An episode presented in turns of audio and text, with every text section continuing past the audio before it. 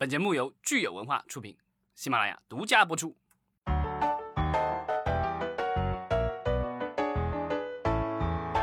大家好，欢迎收听新一期的《影视观察者》，我是老张。Hello，大家好，我是石溪。嗯老张，你的声音故作深沉啊，我一直觉得《影视观察家》的名字叫起来更顺啊。好吧。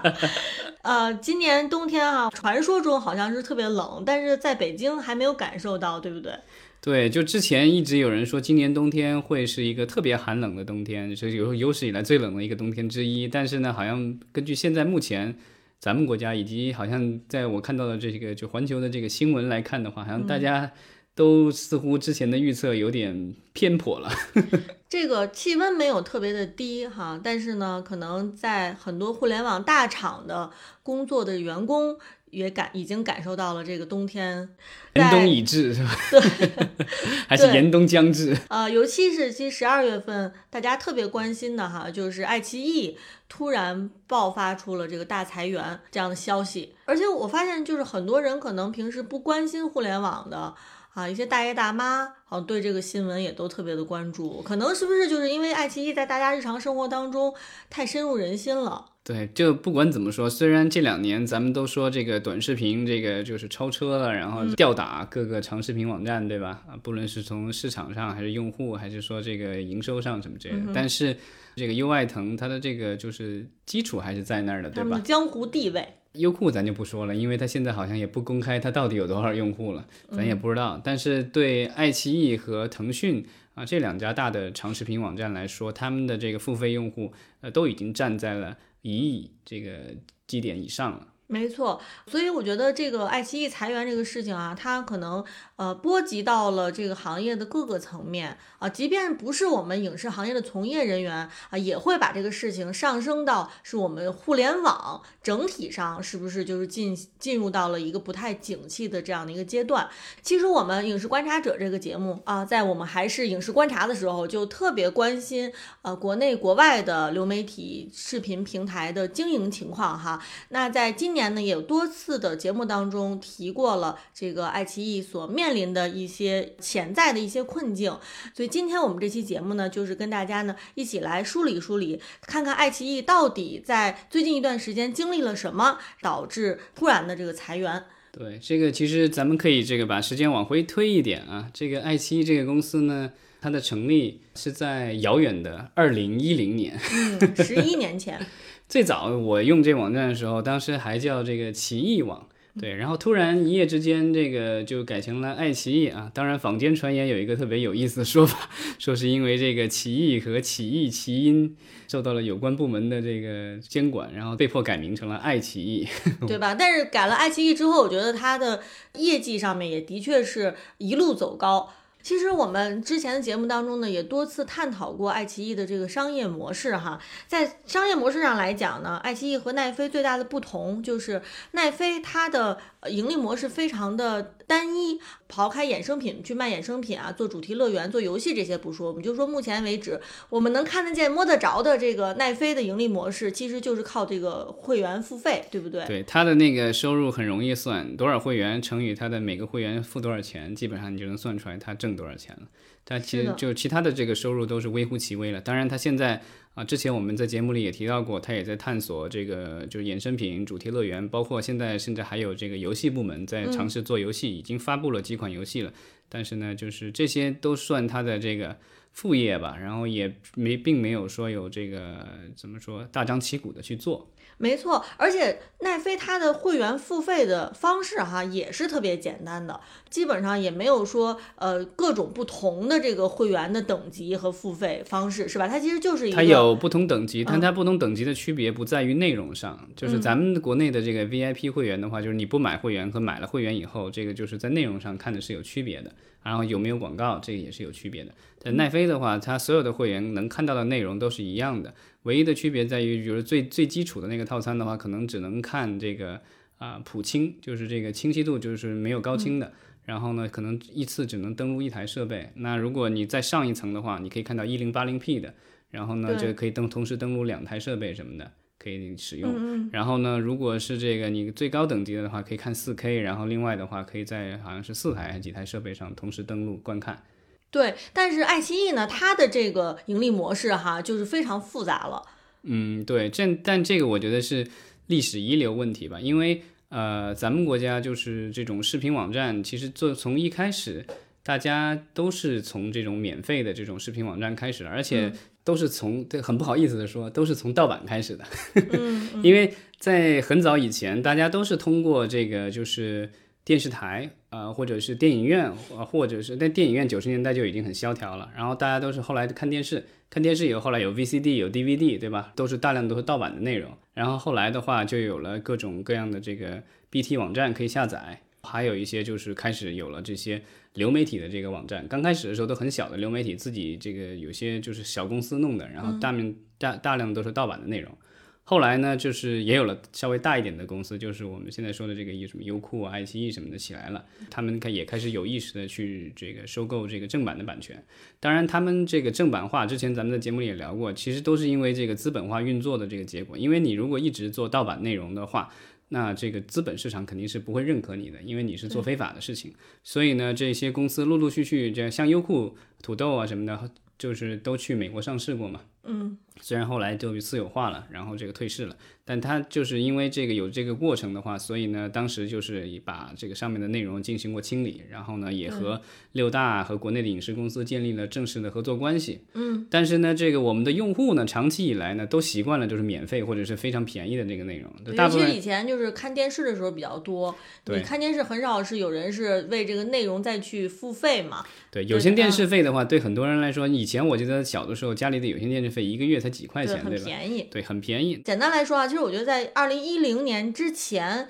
在那个时代，其实大家对于为网络上的内容付费还是非常非常少见的，或者是根本没有还没有接受这种消费方式。对，所以呢，这个就是我们的视频网站兴起了以后，虽然这个靠盗版。先是吸引了一波人气，那之后的话，为了使使自己规模更大，对吧？因为其实网站运营的话，无非是你一个推网络推广，你得要花钱，对吧？另外的话，你带宽，你的这个视频就是放在服务器上，你带宽肯定还是也要花钱。这些都是其实烧起来的话，其实是个无底洞的。如果你没有这个很很很好的收入的话，所以呢，这个网站就开始了各种各样的这个就是啊探索，看怎么样去这个做到盈利嘛。因为大家办公司肯定是奔着这盈利那天去的，不可能说我办一个公司一直是追寻的是亏本，对吧？在早年的时候，大家刚开始在摸索这个长视频网站的这个盈利模式的时候，最先理所应当的，其实想到的最直接的方式就是通过广告对这个收费。对，这个是互联网几乎所有的网站都想都是想靠这个，包括今天的这个短视频网站，对吧？抖音什么的，它也都是靠广告去挣钱，对吧？你说带货啊或什么，现在对它的这个收入，在在整个构成里面还是这个一小部分，它主要还是靠靠广告。那广告的话，就是怎么说呢？这个东西也是有瓶颈的，你不可能这个广告费一直会这个上涨的很快。而且你看这个现在世界范围内的话，呃，发展的特别好的这些视频网站，其实都是会员没有广告的，包括这个迪士尼啊，然后亚马逊啊，然后还有这个奈飞什么之类的，对吧？呼噜是一个例外，就是它分两两两个等级，就是有最低等级的话，像有一部分的广告的，然后呢就是。呃，高等级的话是没有广告的，但是呢，呼噜就是基本上只限于北美和日本市场吧，就其他地方基本看不到，所以它没有什么太大的参考价值。但是其他的一些，像这现在现在还有的是 HBO Max 什么之类的，它其实都是这个呃，就是会员进免广告。但是 HBO Max 最近好像也推出了这个，就是便宜一档的会员有广告。对，啊，至少我觉得它在怎么说呢？用户在买它这个会员的时候，它其实明确的告诉你了，你是有广告没广告的。但是我觉得之前就是国内的众多网友以及我们的相关部门讨伐我们的这些视频网站，就是主要是因为啊，它的广告每天都是说这个买会员就就免广告，对吧？之类的这种广广告语各种各样的版本说了无数次，然后呢，在自己的网站上也这么宣传，然后在有些电视广告里什么的也都这么宣传的。但是呢，最后用户上了船以后，才发现这个可能上了个贼船。对，就是其实我们国内的视频网站哈，呃，包括爱奇艺，呃，它现在基本上是处于一个靠广告和靠会员付费混合的这样的一个阶段，它并没有完全的过渡到说是呃百分之百免广告，就是靠会员付费。对，但是爱奇艺这个这些年就是呃怎么说呢，就是在。用户的增长上，前几年其实是还是有比较显著的成效，但是啊，到二零一九年、二零年的话，这个它的这个本来因为就是大家都以为，比如疫情什么的会造成，就是大家大量的人都会去看长视频，这样的话可能会增加他们的这个会员数和收入，但是好像最后的结果发现，这个这些人都跑到短视频网站去了，所以呢，短视频依然在快速成长。啊，但是呢，长视频的这个用户数的话，啊，包括腾讯，包括爱爱奇艺的话，它的这个用户数量的话，其实没有在增长，而且可能有少量的下滑。最近，对它不但是用户数没有增长哈，但是这些网站他们做呃长剧的这个内容成本却是越来越高了。这个成本的上涨的话，感觉就是只能往一个方向走，就是你一旦涨上去了，要降下来就很难了。因为早期的时候，那个影视剧公司可能就是靠网络版权挣钱的不多，所以呢，当时大家就是廉价批发，然后卖的价格都很贱。那当时，但确实当时的视频网站也不怎么挣钱。但后来这些视频网站都资本化了，对吧？然后呢，就是要不是靠上了金主爸爸，像这个优酷什么之类的，对吧？像腾讯、优酷、腾讯，要不是那个就是上市了，手上有版权的这些影视公司，对他们来说，就是对这些视频网站来说，肯定就不客气了，对吧？而且因为有几家竞争嘛，所以大家就是一起抬价，然后这个就水涨船高。啊，制作成本上来了，对吧？然后演员的成本也上来了，主创成本都上来了。所以呢，我们这些年就是一直可以在新闻媒体里能看到的一些，因为这个就各种渠道，对吧？有时候可能是这个，比如说是这个偷税漏税被查出来了，到底是多少的片酬，对吧？片酬。对，还有一些，比如说是上市公司，这个他得公布他的一些重要的一些采购内容，对吧？你可以看得到这个就是到底花了多少钱。所以就通过各种各种各样的渠道，大家陆陆续续的就意识到了，就是我们现在的这个内容的成本啊，居然这个已经上涨到了和很多这个好莱坞的巨制的这个成本类似了，对吧？就是人家一个剧可能。这个几几千万美元，那咱们一个剧可能也得要几千万美元，然后这个演员的收收入也可能要上千万美元，甚至是不止一千万、两千万、三千万都有可能。我们之前其实聊那个寡姐大寡姐大战迪士尼的时候，你就发现，哎，寡姐好像从黑寡妇里面拿到那个钱，跟我们国内很多这个一线的流量明星拿到的钱其实都差不多哈。对，就是因为视频网站的兴起，因为之前我们节目里也聊过。最早的时候，电视剧大部分都是这个卖给电视台的，对吧？所以当时电视台是最大的采购方，然后都是那时候的电视剧大量都是台剧，然后呃在网站上播放，只是说这个再额外再多挣一点点这个零花钱，这个肯定是养活不了这个行业的。但这些年来说的话，就是大剧的话，越来越多的倾向于卖给网站了。另外的话，网站现在也是就是有钱了以后，也做大量的高成本的自制剧，所以呢，这个现在这个成本就是居高难下。嗯，啊，虽然这两年就是网站也尝试着就是去降低它的这个内容成本，但是根据我们现在看到的最新的数据，比如说爱奇艺，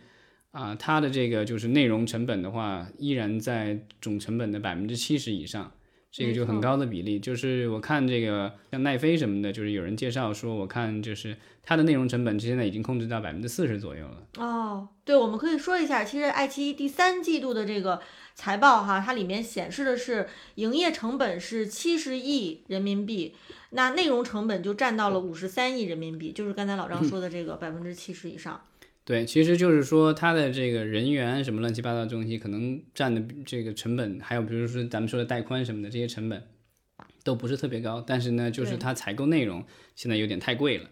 其实我记得当时视频网站，呃，在大肆的宣扬原创和自制的时候，哈，其实本身就是为了说能够让去能够节俭这个版权剧的成本。就像刚才你说的，就是版权剧一开始它的这个呃收剧的价格是非常高的，那这个平台就会觉得说，哎，那我既然出这么多的钱去买版权剧，那我何不走自制呢？但是好像。做了半天原创和自制，发现这个钱非但没有省下来，而且会感觉是这个问题越来越多啊，又出了很多意想不到的这个麻烦。对，就是这个剧的话，啊，怎么说呢？就是如果大家不熟悉的话，可以简单讲一下。就是您在网站上看到的剧啊，它有几种类型，一个是就是咱们刚才说的这个所谓的版权剧。这版权剧的话，它的版权可能是属于另外一家，比如慈文或者是这个华谊或什么样的电视剧制作公司。然后他拍了这个剧以后，这个成本是这家公司承担的。然后呢，他把这个剧授权给爱奇艺啊、优酷啊、腾讯这样的网站去播放，比如五年、十年，然后多少钱？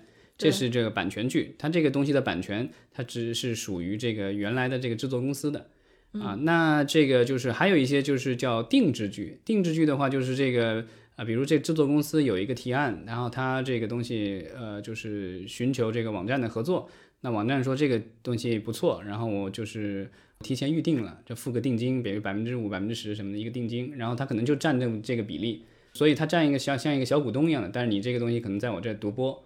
啊，然后呢，还有就是这个咱们说的这个自制剧，自制剧的话，就是就是可能是平台自己去买的 IP，或者自己原创的，或者是其他公司开发的，但是呢，这个整个的内容成本一上来就是由这个视频网站来承担，然后最终的这个版权的归属也是属于这个就是视频网站。这跟前面的这个定制剧还有那个就是版权剧不大一样。这个的话就是，比如后期要衍生，你要做什么主题乐园，你要卖衍生品什么的，这个东西收益的话，基本上全部都是大部分都是由这个视频网站来收割。对，那无论是哪一种剧哈，我们看其实对于视频网站来说，它现在这个成本都是居高不下，好像是很难把这个剧的成本给压下来。呃，前一阵儿我们其实一直在讨论说，国内的很多演艺机构联合视频网站一起打压明星的这个片酬，包括跟这个呃抵制啊不道德的这个明这个明星的这个行为啊，不道德艺人呀等等等等，其实这都是平台要试图说能够更好。好的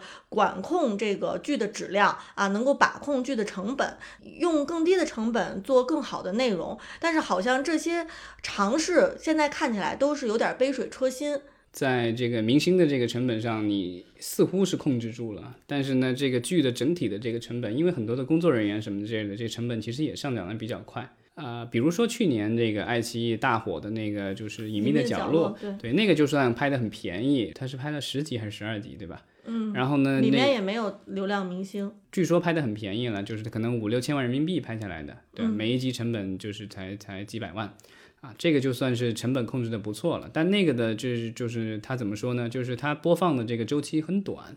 就是你能产生的效益其实是有限的。像今年的这个，就是哎，这个迷雾剧场在回归，其实声量就远不如去年了，对吧？它不仅是声量不如，可能在口碑上啊，有了一个滑铁卢，辉煌就已经成为了过去了。所以，在这个内容比较乏力的情况下，我们可能最直接的看到的结果就是会员的这个订阅数量是有下滑的。哈，包括这个爱奇艺，我们看它第三季度，其实订阅会员数量已经出现了同比下降百分之一这样的情况。对，这个就是之前咱们也聊到过了，就是这些长视频网站的话，它的这个总的用户量的话。没有太大的成长，然后呢，今年其实广告行业也不行，所以广告收入其实也也增长乏力。最后大家的这个想到了一拍脑袋想到的事情就是涨价。对，所以我们刚才其实说特别有意思啊，是这个它的第三季度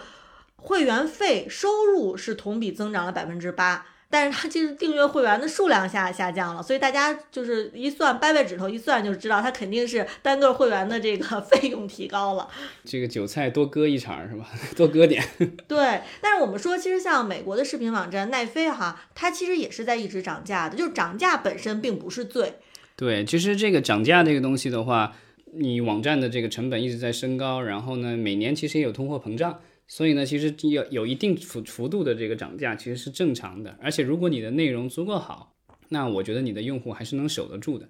呃，像奈飞的话，它的情况比较特殊，就是它当初我觉得是比较有远见吧，就是因为当时奈飞兴起的时候，当时和呼噜在竞争，然后呼噜其实跟它规模。最早的时候相差没有那么大，是，但是呢，呼噜因为就是受制于他的这个几个爸几个金主爸爸，因为当时是这个几大媒体集团一起建立的呼噜，其实是为了抗衡奈飞来做的这个网站，所以他当时就是这个含着金汤匙出生的，对吧？就是有这个就几大媒体集团，福斯当时福斯、迪士尼，然后那个 NBC 环球，就是上面的各种剧和电影都授权给他播了。啊，所以他当时最早的时候发展的还挺快的，而且最早他是不完全是免费的，只是说有少量的广告。所以那时候我记得那时候我在美国念书，然后看那个呼噜还挺多的。但他的这个失策就在于他的几个金主爸爸，因为都是已经是几十年甚至百年的这个就是老牌的媒体公司，所以他们在海外其实有各种各样的利益。那几个几个爸爸的这个问题在于大家心不齐，所以呢都各有保留。因为他们可能在国外已经有跟当地的电视台或者是网站有合作了，那他他这个钱他不想这个就是浪费了，即便是我觉得当时那个情况啊，即便是这几个爸爸同意呼噜去拓展国际市场，但是他们的这个拓展的策略也有可能不同。像我们之前说，呃，对于迪士尼来说，他之前拓展国际市场都是要呃强烈的去要坚守这个迪士尼的这个风格和原则啊，他也不是像后来奈飞这样，就是完全是没有标准的，对，就是到你的本土去看你本地的这个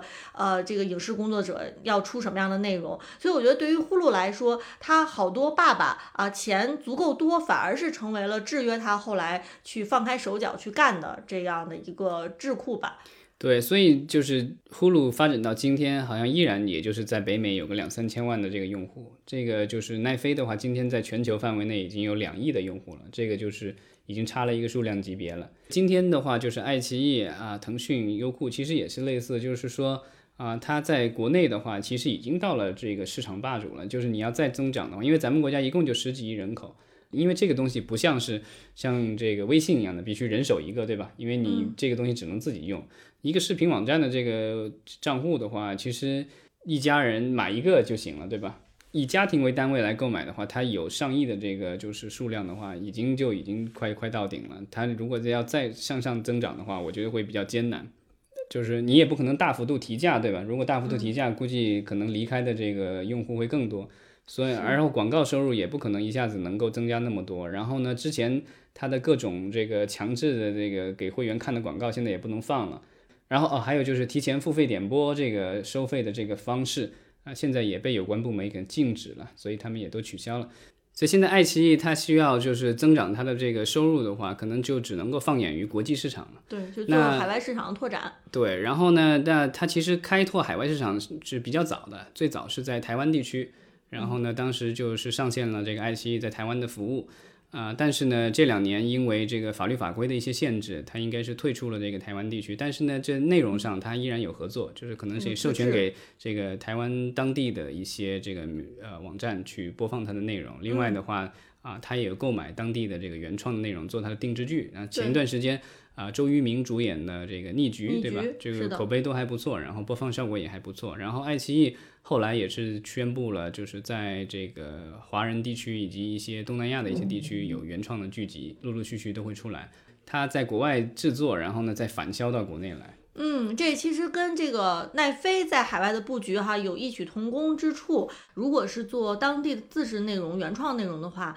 它其实不得不面临着跟奈飞去做一个竞争。像包括你说的这个台湾和韩国这样的地区啊，当然台湾可能不算是海外市场了哈。但是无论如何吧，就是我们看，其实今年这个奈飞的呃韩剧是一个大爆发。对吧？然后呢，奈飞刚刚也出原创出品了，由这个林心如。制片、导演、主演的一部台剧啊，口碑也是非常好。华灯初上，对，是的。所以，我们看说爱奇艺走这个海外市场拓展这条路呢，我觉得是困难重重。那如果说它是把已经做好的国内的自制内容拿到海外去呃分销、去发行的话呢，我们之前也说过哈，很多在国内就是播放非常好的成功的作品，它可能卖到国外的价格并不会特别的高，可能对于国内的自制剧来说，这个最后海外发行的。这个收入真的是九牛一毛。对，呃，我觉得就是像这个爱奇艺的海外版，还有这个腾讯的这个视频台版 VTV 什么的，他们在国外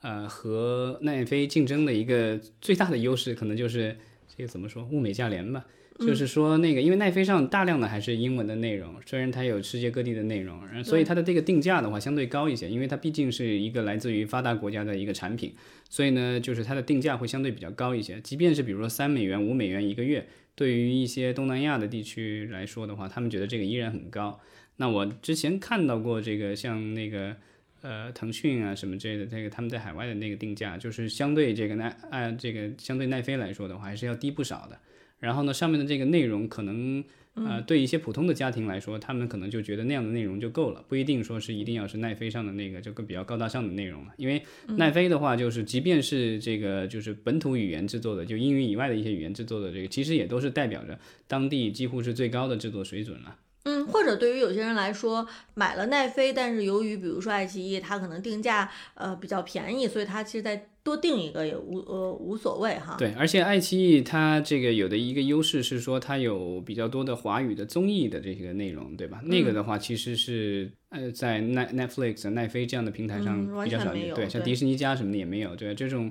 这个其实是我们比较强势的。还有就是古装剧，对吧？咱们之前聊过。对，，像迪士尼家的话，这一次上次我们也聊了，就是他都那个买了于正的什么古装剧之类嗯的，所以他们其实也是意识到了，就是在至少在亚太地区的话，其实有很多的人对这个中国的古装内容还是非常的啊、喜欢的。没错，那除了做海外市场拓展哈、其实爱奇艺还在向这个呃授权或者呃做衍衍生品这个方向去发力。呃，其实，在十一月底的时候，爱奇艺还在上海哈、召开了这个授权大会。那我理解，其实他是希望能够把比较成功的一些剧，包括这个名字啊，或者是剧里面的一些元素啊，能够跟其他的行业做一个联动。这个我觉得就是锦上添花可以，但是嗯你想让这个东西就是让公司能够扭亏为盈，估计这个还嗯是遥遥无期。所以呢，我觉得它主要还是得把它的主业给做好，那些可能都嗯是、都属于就是怎么说，都是锦上添花。其实就是先把内容本身做好，而不要去太多的想，就是内内容衍生出来的这个买卖，对不对？对，其实就是他现在要裁员嘛，然后说是这个七千员工可能要裁掉两三千什么之类的，就裁员幅度非常之大，对吧？这个根据有些估计，可能要百分之四十的裁员。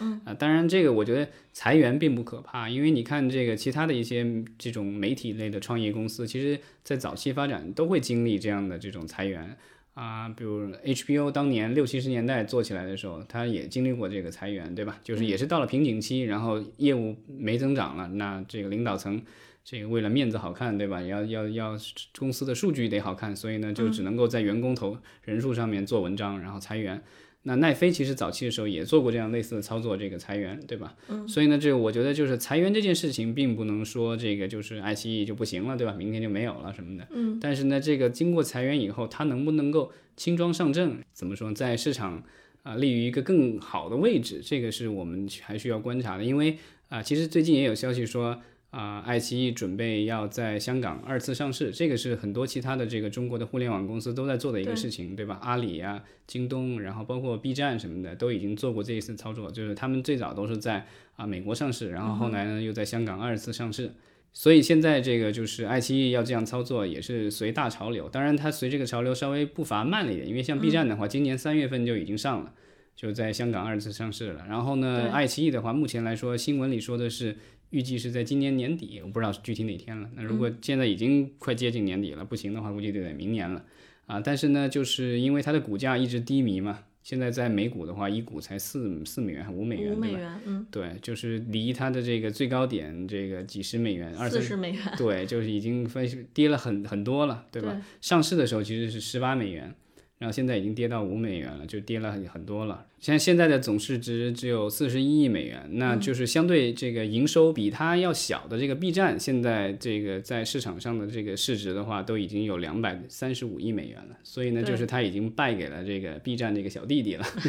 败给了小破绽哈。对其实嗯你刚才说的这个关于它的市值哈，我让我想起了说，爱奇艺这次它的裁员为什么会引起这么多人的关注，或者说是成居然成了一个大新闻了哈？我觉得是因为它的裁员事件。并不是一个特别孤立的，不是说它这一年当中，爱奇艺本来是好好的，然后突然说裁员，而是因为它从今年三月份开始，伴随着美国证券交易委员会发布针对中概股的一系列这个监管声明开始哈，然后再到五月份，呃，出现这个爱奇艺倒奶事件，然后再到五月份之后，我们看到这个真人秀呃综艺节目的被这个政府高度监管。再到十月份的时候，我们看这个政府约谈消费者协会吧，约谈这个各大视频网站，要求去这个呃取消会员广告，打击各种这个损害消费者的这个行为。对，提前付费点播之类的。没错，没错，所以就是过一段时间就会爆出一些对这个咱们国内这个视频网站，尤其是爱奇艺特别不利的这些消息。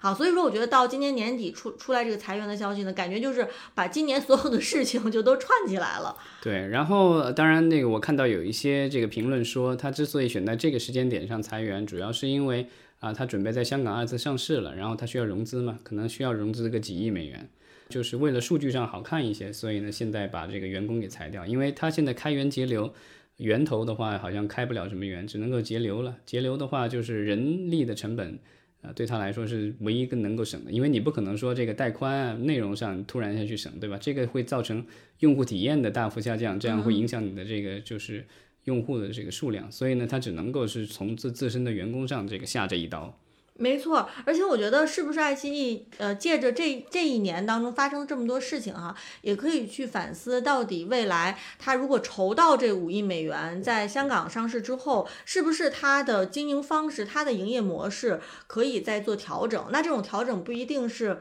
完全的去学奈飞模模仿奈飞哈，但是它是不是有可能去更多的考虑到用户体验？无论是在从它的这个技术上也好啊，或者从内容本身上能够做一个新的升级。啊，如果是按照现在这种经营方式的话，它可能即便是筹集到了五亿美元再做上市，我不知道就是说是不是能够持续很久，它未来的这个经营。这五亿美元花不了几天的，因为你想，它一年都能亏掉几十七十亿啊，七十亿人民币。就是大概十亿美元，所以他筹这个五五亿美元的话，就是这杯水车薪。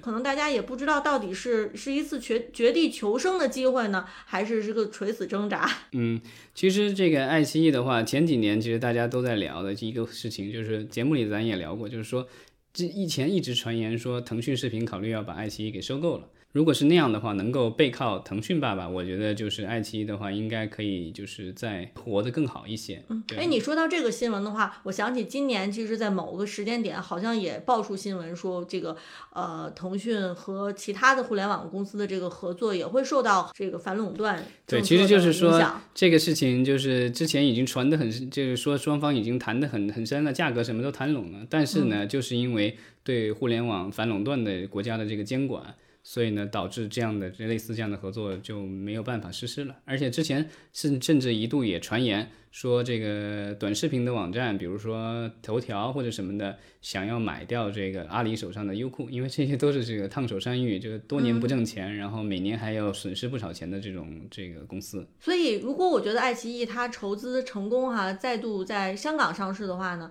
不知道它还会有多少钱是。用在这个内容的提升上，其实我觉得对于用户来说，其实最直观的感受就是有好的内容，用户自然是愿意付费的。现在毕竟不是十年前了，只要是好的内容，他就愿意呃花钱去看。对，其实，在之前的一些这个会议上或什么的，这个爱奇艺的高层也说了，就是现在的它的这个内容，一个是说成本居高不下，另外一个就是压力比较大，是因为主要是监管，就是它，比如说它拍好了剧，这个过不了审，这个对网站来说是一个损失。然后你这个时间压得越长，对你这个网站的这个吸引新用户越不利。然后另外有一些可能就是压根儿可能就上不了，那这个就是就是活活的就成了损失，对吧？比如说之前那个就是吴亦凡给腾讯拍的一个剧，对吧？吴亦凡出事了以后，那个剧据说是花了几亿，是吧？对。然后这个就成纯粹的打水漂了，因为永无这个见天日之日了。所以我们说，爱奇艺可能真正成为中国版的奈飞哈，这条路还是太漫长了。首先，它今年至少要度过这个坎儿，就是要能活下去。对他现在，我觉得就是得挺住。然后另外的话，啊，他在国内省下的这些钱的话，我觉得最好是能够啊充实它的内容。另外的话，就是加快它的国际市场的建设。因为就是像奈飞的这个经验就告诉我们，对吧？就是你虽然前期烧很多的钱，但是你积攒了足够多的内容，到时候的话，你把这些内容在你的国际平台上放出来的话，那就是杀手锏了，对吧？对，所以其实我觉得有一个伪命题，就是说。到底内容成本是不是太高？我觉得这其实根本不是一个问题，就是内容成本是不是高，并不取决于这个数字是多少亿、多少亿美元的投入这个数本身，而是说要看你的投入最后能不能让你的收入值回这个内容的钱，对，是吧？我们说这个国内很多内容它的成本之所以觉得高，是因为最后这些好的内容做出来。有的可能是因为种种原因吧，可能变得大家不那么喜欢，而有的呢，可能是昙花一现。比如我们说这个。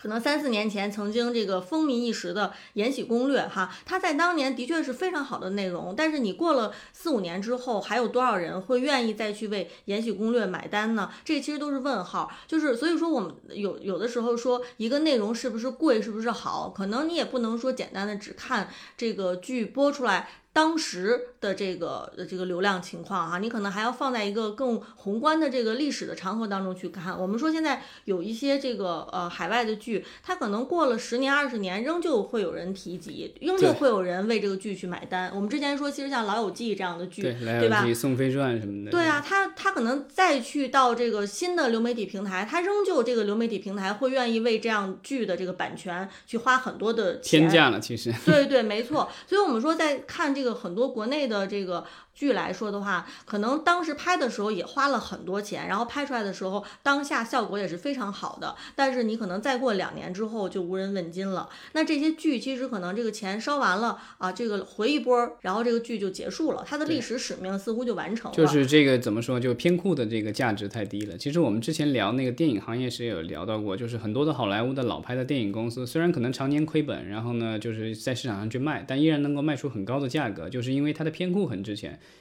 因为这个片库，你可以拿去授权，你可以用来拍续集，你可以去这个拍电视剧什么之类的。就是它这个片库的话是很值钱的，因为这个经典的内容在人们心目当中是有价值的。但我们现在的这个就是所谓的这个针对当下的这个潮流一些喜好拍出来的一些作品，就是可能当下可能会有人愿意看，但是过了几年以后就无人问津了，这个到时候的这个价值几乎就趋于零了。这也是我们在内容生产方面可能需要注意的一个方面。其实你说这个成本高和低的问题，其实大家可以想一想，除了好莱坞以外，其实全世界大部分地区。呃，电影电视剧的这个生产成本都比较低，对吧？嗯。但是呢，这些市场为什么这个生产成本比较低？是因为它的市场小，所以它如果花太多钱，它挣不回来钱。但对于美国市场来说，比如说好莱坞的这些电影，他们之前做过一些调查，其实对于第一部电影来说，高成本的电影回本的概率比这个所谓的中低成本的电影回本的概率其实要高。从这个总体的数据来来看，所以呢，这个是，但它的这个唯一的区别就是在于说你有没有这个渠道。因为高成本的电影一本基本上来说都是大厂出的，所以它有这个全球的分销的渠道，所以它有这个渠道的话，它有这个回收的机会。那很多的中小成本电影的话，可能就还没出发就已经死在门槛上了，因为没有人这个愿意拿它的发行权，那它最后最后没有人看到，那当然就钱就收不回来了。嗯，所以我们现在的这个就是国内的这些就是视频网站，其实面临的是类似的问题，就是说你能不能打通你的这个全球的这个分销的渠道？如果一旦这个渠道你能打通了，对吧？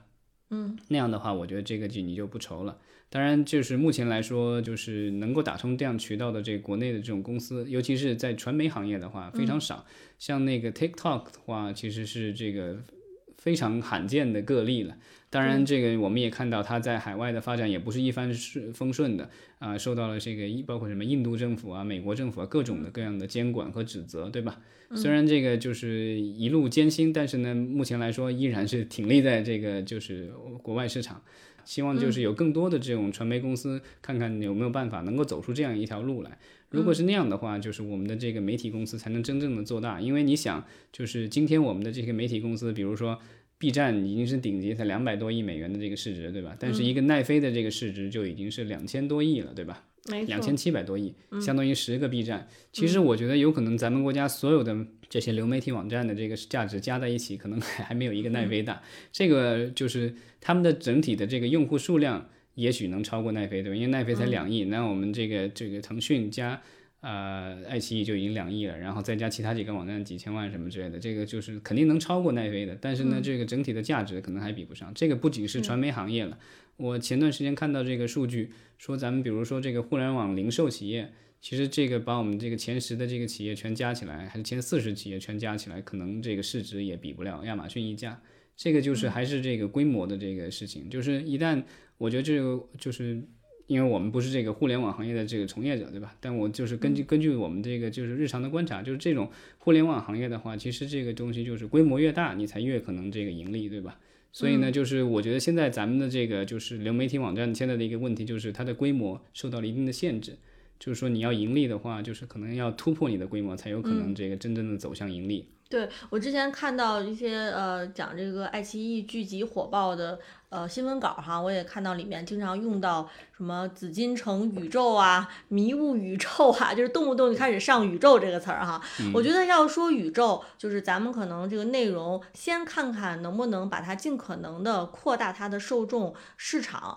啊。如果没有这个足够量的市呃这个受众的话，市场不够大，其实何谈宇宙啊？咱们说今年这个。呃鱿鱼游戏大火啊，奈飞还没有说我们要做鱿鱼宇宙呢，咱们国内就已经开始说这个宇宙那个宇宙了啊。我觉得可能听起来是有一点幼稚和可笑了。对，我觉得就是怎么说呢？就是在电影行业，就经常有公司说要做中国的迪士尼，对吧？流媒体行业就是什么做中国的这个奈飞是吧？什么之类的。我觉得这个东西就是这种口号，我觉得就大家以后就避免喊了。这个就是还是还是这个自己。呃，好好发展就行了，做中国的爱奇艺，对吧？就就可以，就不不用说这个一定要是要跟这些国际的这种品牌去做对标。没错，呃，那节目的最后呢，我们也希望大家能给我们留言哈，谈谈你对于爱奇艺今年的这个一系列的新闻，然后到年底这个裁员的新闻爆出来，你有什么样的这个看法和体会吧？对，然后大家就是可以回复一下，看看就是这个刚刚过去的这个双十一之类的东西，会员续了没？好的，那今天咱们就聊到这儿，感谢大家收听。好，谢谢。